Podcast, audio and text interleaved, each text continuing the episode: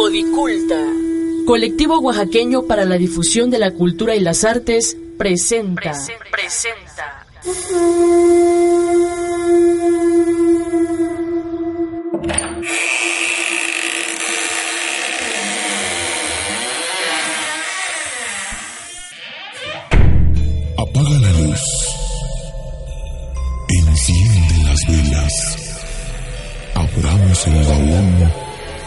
Que las leyendas.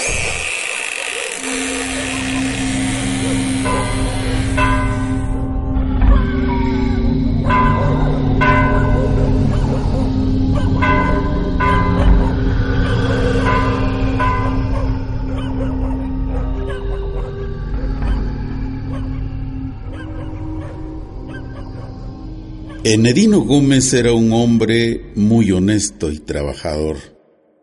Sus padres al morir le dejaron sus tierras que le permitían vivir con bastante holgura.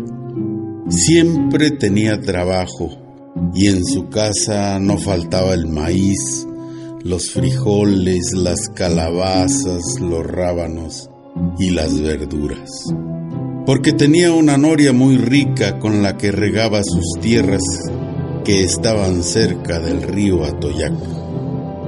Y podía vender sus productos en el mercado de Ejutla los días de tianguis y dar trabajo a varios de sus vecinos. Pero como siempre en estos casos, no faltaba un envidioso que quisiera que todos fueran como él se trataba de su compadre Jacinto, vecino que se moría de envidia porque a Nino, como le decían en el pueblo, le iba muy bien y recogía abundantes cosechas. Para arreglarlo, fue Jacinto a ver al brujo de un pueblo cercano, el cual le dijo, Sí te hago el trabajo, pero te va a costar un dinerito. Necesito la mitad cuando tú decidas y la otra cuando lo haya hecho todo. ¿Y, y, y cuánto quiere? Yo te conozco y sé por qué quieres que le vaya mal a tu compadre. Por eso te voy a cobrar. Y le susurró el precio en el oído. Jacinto movió la cabeza en señal de asentimiento y solo le dijo antes de irse. Está bien, Voy a juntar el dinero y regreso. Pero ya te dije, la mitad al empezar y la otra mitad después. Si me tratas de engañar, el mal se te regresa a ti. Jacinto se fue a su casa pensando la forma de cómo reunir el dinero, porque era una cantidad que no tenía, y no quería vender sus animales, principalmente su yunta, porque con ella trabajaba y era lo más costoso que tenía. El tiempo transcurrió con normalidad y a Enedino le iba mejor. Hasta compró un carretón nuevo de los que hacen en Ejutla y una yunta de toros cebúes para acarrear los jueves por la madrugada su tomate, sus cejotes o chiles de agua. Jacinto se moría, pero de envidia que es causada por ver a otro gozar de lo que se desea. Es mil veces más terrible que el hambre, porque es hambre espiritual. Pero a Nino le iba muy bien, especialmente cuando subían los precios de lo que cosechaba. Jacinto no envidiaba el trabajo que realizaba su compadre en el campo. Había ocasiones en que llegaba a su casa a las nueve o diez de la noche, cansado, con ganas de comer y acostarse a descansar. Luisita, su esposa, era una mujer muy trabajadora, mantenía la casa siempre limpia y bien arreglada, y sus hijos crecían sanos y asistían a la escuela del lugar. Jacinto empezó a juntar poco a poco el dinero que ganaba, pues quería hacerle mal a su compadre el envidioso es quien más sufre y quienes no conocen este mal viven felices y se fue a ver al brujo con la primera parte del dinero. Amigo, ya vengo a visitarlo. Pasa por aquí. Y lo llevó a un viejo jacal al fondo del terreno donde vivía y al entrar se quedó pasmado porque al abrir la puerta se oyó un fuerte rechinido y al entrar ver osamentas de animales y un cráneo humano en una mesa y varias veladoras encendidas. Jacinto, con voz entrecortada, dijo a su anfitrión. ¿Qué, qué es esto? Es el lugar donde haré el trabajo que quieres. Jacinto se descolgó del cuello su morral y le entregó una bolsa con monedas de plata del 0720 y le dijo, Cu- cu- cuente usted. Está completo el dinero de la primera parte. Vamos a ver. y se puso a contar las monedas que había sacado de la bolsita de manta. Está completo el dinero. Acércate y pon tu mano derecha en la calavera. Vas a repetir conmigo lo que voy a decir. Jacinto con miedo puso sobre la calavera su mano temblorosa y repitió palabra por palabra que el brujo pronunciaba. Yo, Jacinto Ramírez, me comprometo a pagar la cantidad que falta al brujo Ezequiel. De no hacerlo, el maleficio caerá sobre mí. Dicho esto, Jacinto empezó a sudar copiosamente. Salieron y al entrar la puerta nuevamente lanzó un fuerte rechinido, que hasta las gallinas que andaban en el patio se asustaron y se fueron cacaraqueando. Al salir al camino el brujo le dijo a Jacinto, Vienes el martes en la mañana para que te explique lo que vas a hacer. y se fue a su casa preocupado pensando, pero a la vez muy contento.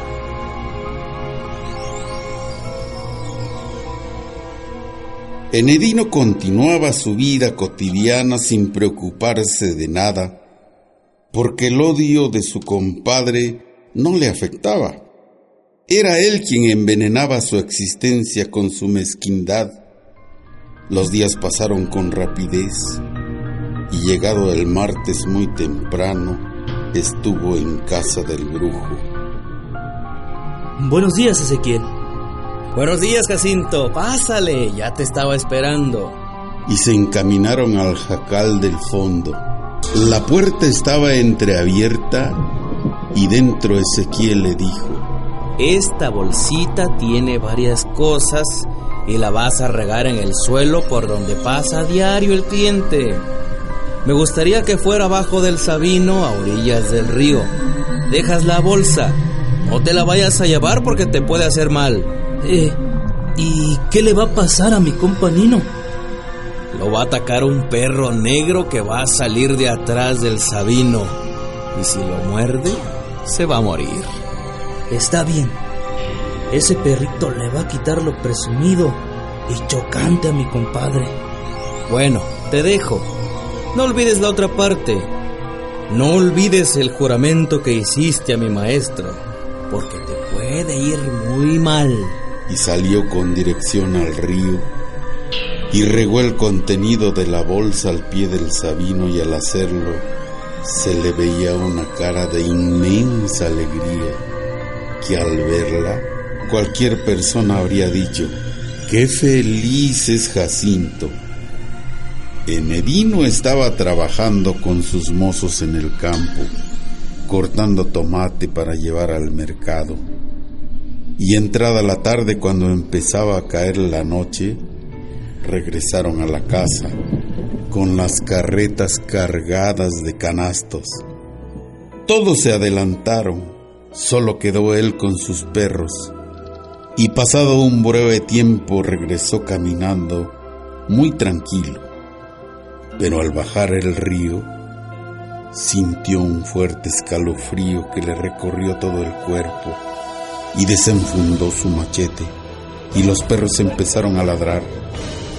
Siguió avanzando con los animales adelante y al pasar bajo el frondoso árbol le salió un enorme perro negro que echaba chispas por los ojos y de su enorme hocico abierto salían unos ladridos ensordecedores y aterradores, mostrando enormes colmillos afilados, capaces de destrozar cualquier cosa que mordiera.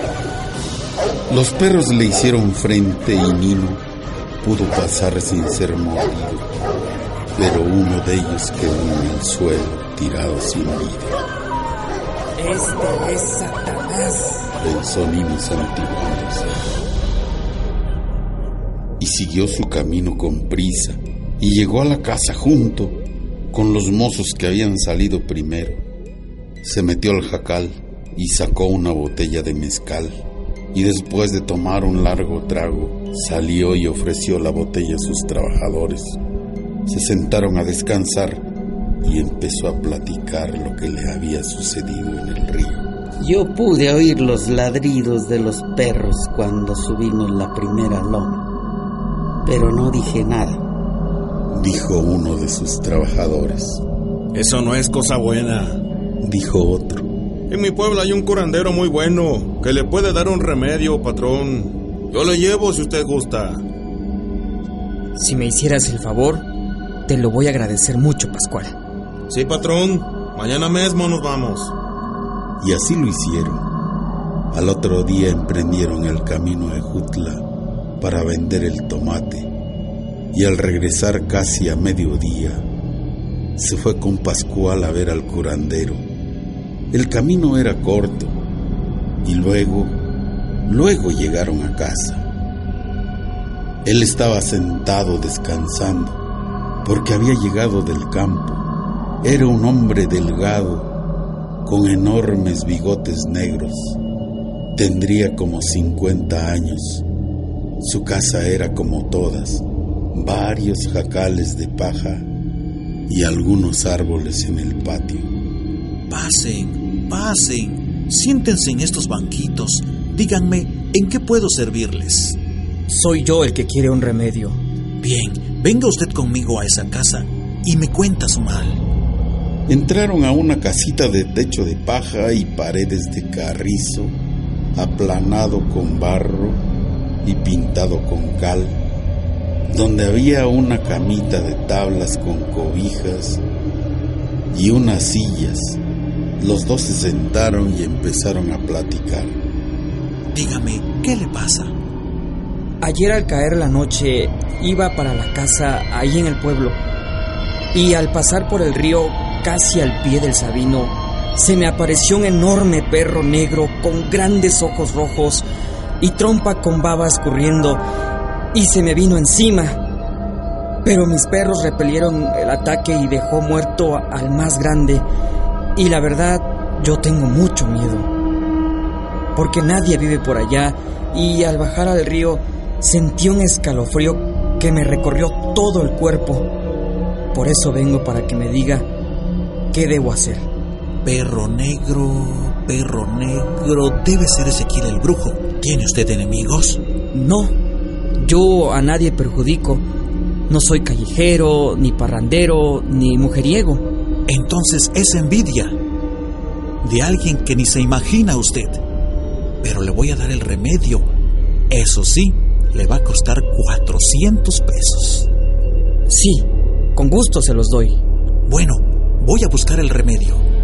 Sacó de un canasto un sombrero negro de lana y un machete. Cuando pases por ese lugar, no tengas miedo. Ve solo. Lleva el sombrero y el machete. Y cuando se te venga el perro, dale de machetazos al sombrero. No trates de pegarle al perro. Vamos a darle un buen susto a esos que te quieren perjudicar. Después me traes mi sombrero y el machete. Bien, señor. Así lo haré. Pero dígame, ¿por qué no pegarle al perro? Porque quiero que sepas quién es el que te quiere perjudicar. Debe odiarte bastante, porque Ezequiel debe haberle cobrado muy buen dinero. Está bien. Aquí tiene lo que me pidió. Volveré con sus cosas. Te lo voy a agradecer. Cualquier cosa que necesites, ven a verme. Enedino salió y se fue con Pascual. Caminaron muy tranquilos, sin cruzar palabra alguna, Y como a las cuatro de la tarde llegaron a la casa, ya los esperaba Luisa con la comida y se la sirvió. Y al terminar se pusieron a platicar sobre lo que tendrían que hacer al día siguiente. Pascual ya no fue a su casa. Nino le dijo que se quedara y así lo hizo. Pasó la noche y al día siguiente, muy de mañana, se fue a ver a su familia. Después de las siete de la mañana, Nino tomó el sombrero y el machete y se fue a sus tierras. Al principio iba con miedo, pero recordó que el brujo le dijo que fuera tranquilo y así lo hizo.